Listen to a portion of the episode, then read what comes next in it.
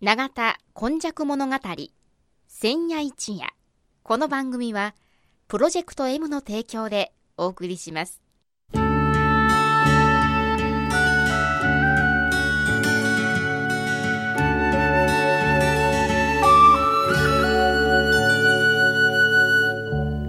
神戸は港があることで多様性のある町となりました。しかしその港というのは神戸港だけを指しているのではありません。山から海へと注ぎ込む川のある地域には素晴らしい砂間が広がり海の流れと川の流れに相まった。この永田地域一帯も神代の昔から自然の生んだ港がたくさん点在していました。そして港は海外からの素晴らしい知恵や文化をその往来する人々と共に受け入れる場となり豊かな暮らしを生み出していったのです。つまり自然が生み出した小さな港が瀬戸内海を望む永田地域にはあちこちにあり長い長い時代を超えた昔から大陸や朝鮮半島の人々との交流を紡いできたのです。この番組「永田今昔物語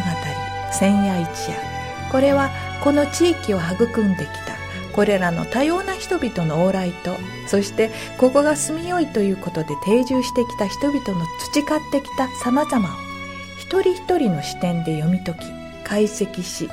永田の多様性これがこれからの時代の大きな力になるというこの地の歴史を掘り起こしながら未来予想図を皆様にお届けするという番組です。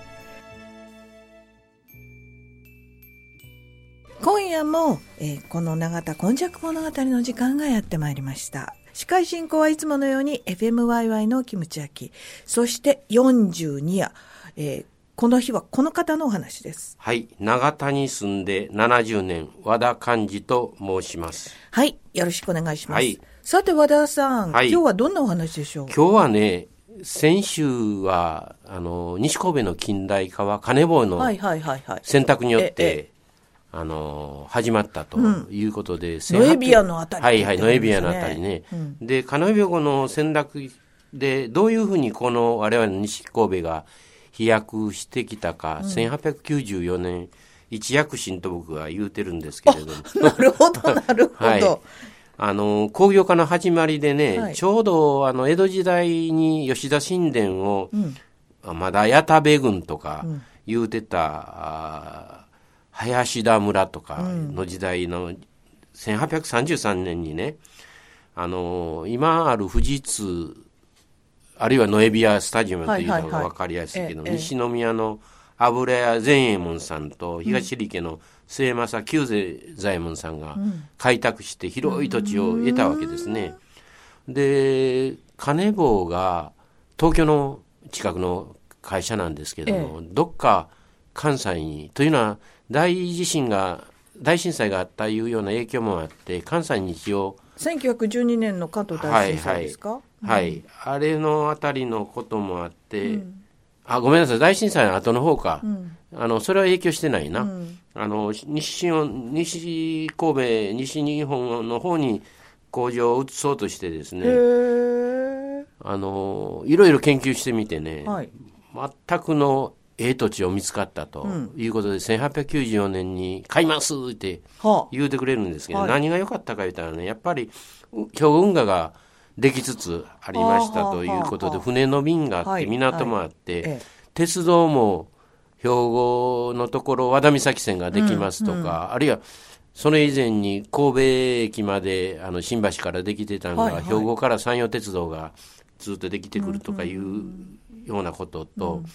それから働く人ね、もうその時にマッチ産業がありまして、あ、そうですか。はい、先にマッチ産業があって、ええええ。あの広い土地が、平らな土地があるんで、マッチの軸を干したりするのに、西神戸はものすごい良かったんですね。まあ、あの、気候的にはいいかもしれないはい、ですね。そこで、まあ、辛抱強く働く、まあ、女性の含めての、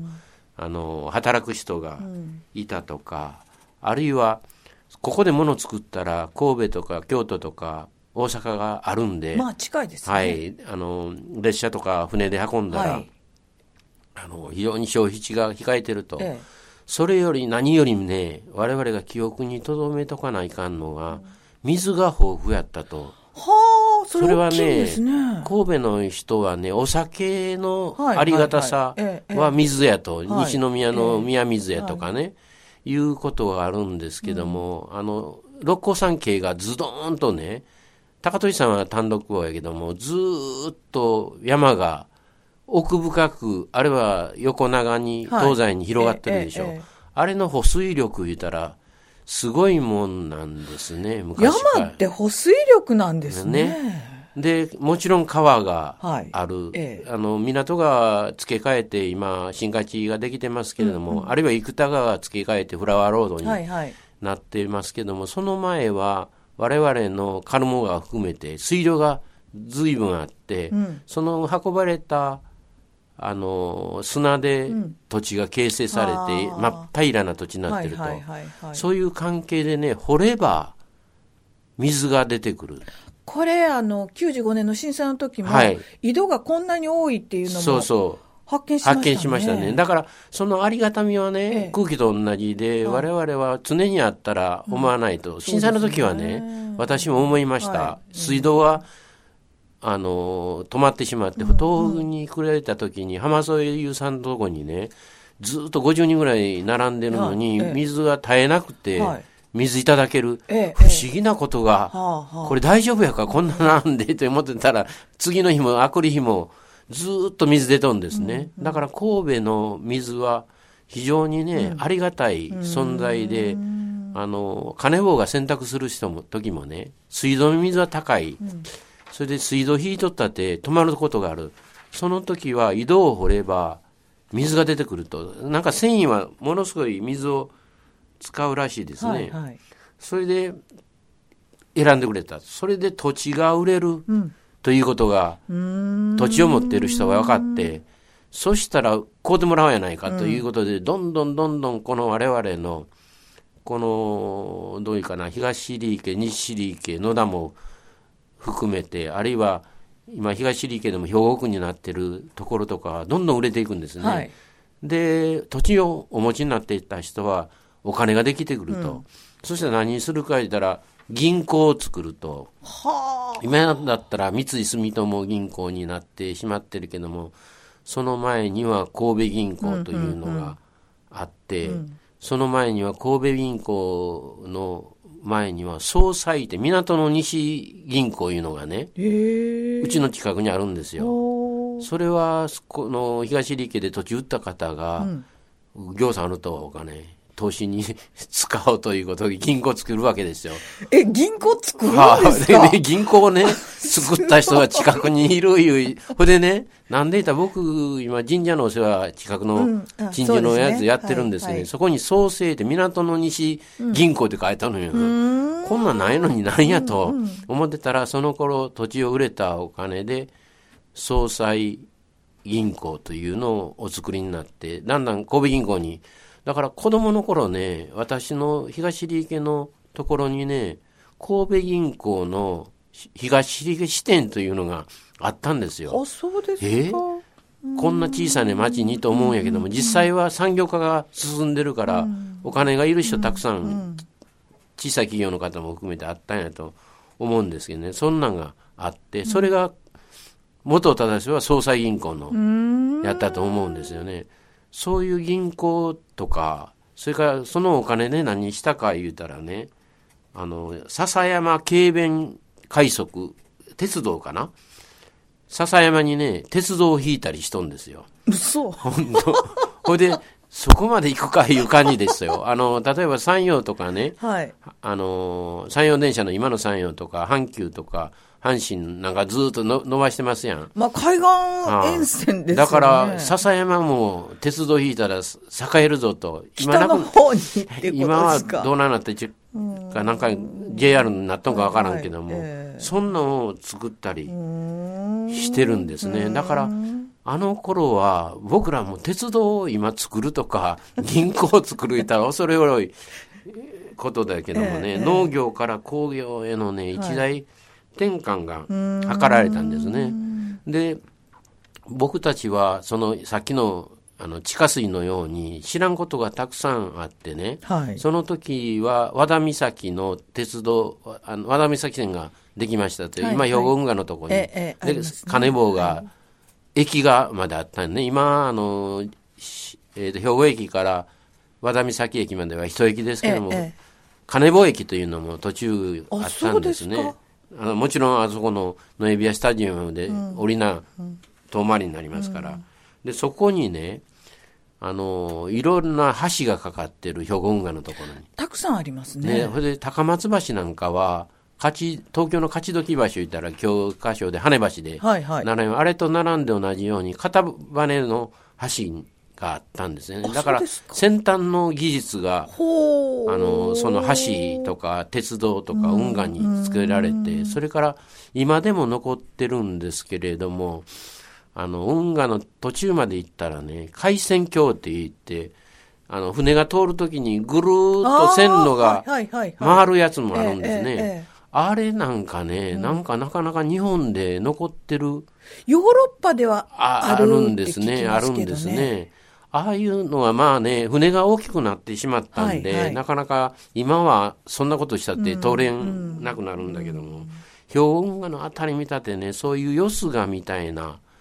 技術の先端とか、ここが、金棒が選んでくれ、くださったおかげで、非常に、あの、先端の技術が来ましたということでね。で、金棒のまだ偉いところはね、今、病院が残ってますね。ありますね。100年記念病院。うん。で、金棒は、あの、商用保険をどなたかに売ってしまったんで、金棒病院とは使えなくなったんで、100年記念病院、もう100年以上経ってるなかなか良い病院ですよね。病院病院ですね、そういう病院を作ったりね、うん。あのここの社長さんはね、偉い方で、あの従業員だけじゃなしにね一般周りの人もね、工場のお風呂を開放するからみんな入ってくれと。いうことでね、あのかなり労働条件も先進的なうん。扱いで福利厚生を割を重んじた方で、はいはいあの、お風呂よ、ま、周りの住民の人も入ってもらってええよ、ただでって言うてたけども、さすがお風呂屋さん組合が、これは困る、ね。困るって。そりゃ。そうですね。それはその通りですっていうことで、まあ従業員だけにしたんですけどもね、そのようにね、女子がやっぱり紡績多かったということで、そこら辺のね、あの、どういうか扱いなんかも先進的であったというようなことでね、あのまあ労働は虐げられるとか、紡績になってきたら、なんか、そうですね。あの女子愛し愛しみたいなことばかりなんだけど、案外ね、この地域は先進的なリーダーの方が、さっきの、あの、あの、どういうかな、村の塩屋さんたちもそうだったし、金棒のような方の上の人もね、我々福利厚生とか、従業員対策とかにね、結局熱心だって手本となるようなものがかなり残ってるということでね。それは嬉しいですね。はいはい。だから我々そういうこともね、大切にしていかないかん土地柄で、そういうものも語りつ伝えていかないかんのかなとそう思って。ですね。あの、偉人館の素敵なエキゾチックなんですけれども、こういう産業の中に住み続けたい街にしていくっていう、そういう工夫をね、はい。ちょっと辿るようなものがあってもいね、いかもしれないだから三星ベルトの話もいつかしますけどもね、はいはい。そういう精神がやっぱり残ってるんかなとはい。えー。思って、まあ、これからね、近代産業の、に西神戸におけるいろんなものをお話ししていきたいと思います。はい。えー今回はですね、その、銀行や鉄道も作るような、あの、この地域にある自分の視力でいろんなことを考える人たちがたくさんいたっていうようなところとですね、またあの、ノエビアにしても神戸発の、えーそういう会社ですし、地域の中でいろいろなことが起こっている、地域に住んでいる人と共に起こっているっていうのが大変嬉しいお話だったように思います。今回のお話はこの方でした。長田に住んで70年、和田勘でした。来週もお楽しみにしてくださいませ永田今昔物語千夜一夜この番組はプロジェクト M の提供でお送りしました。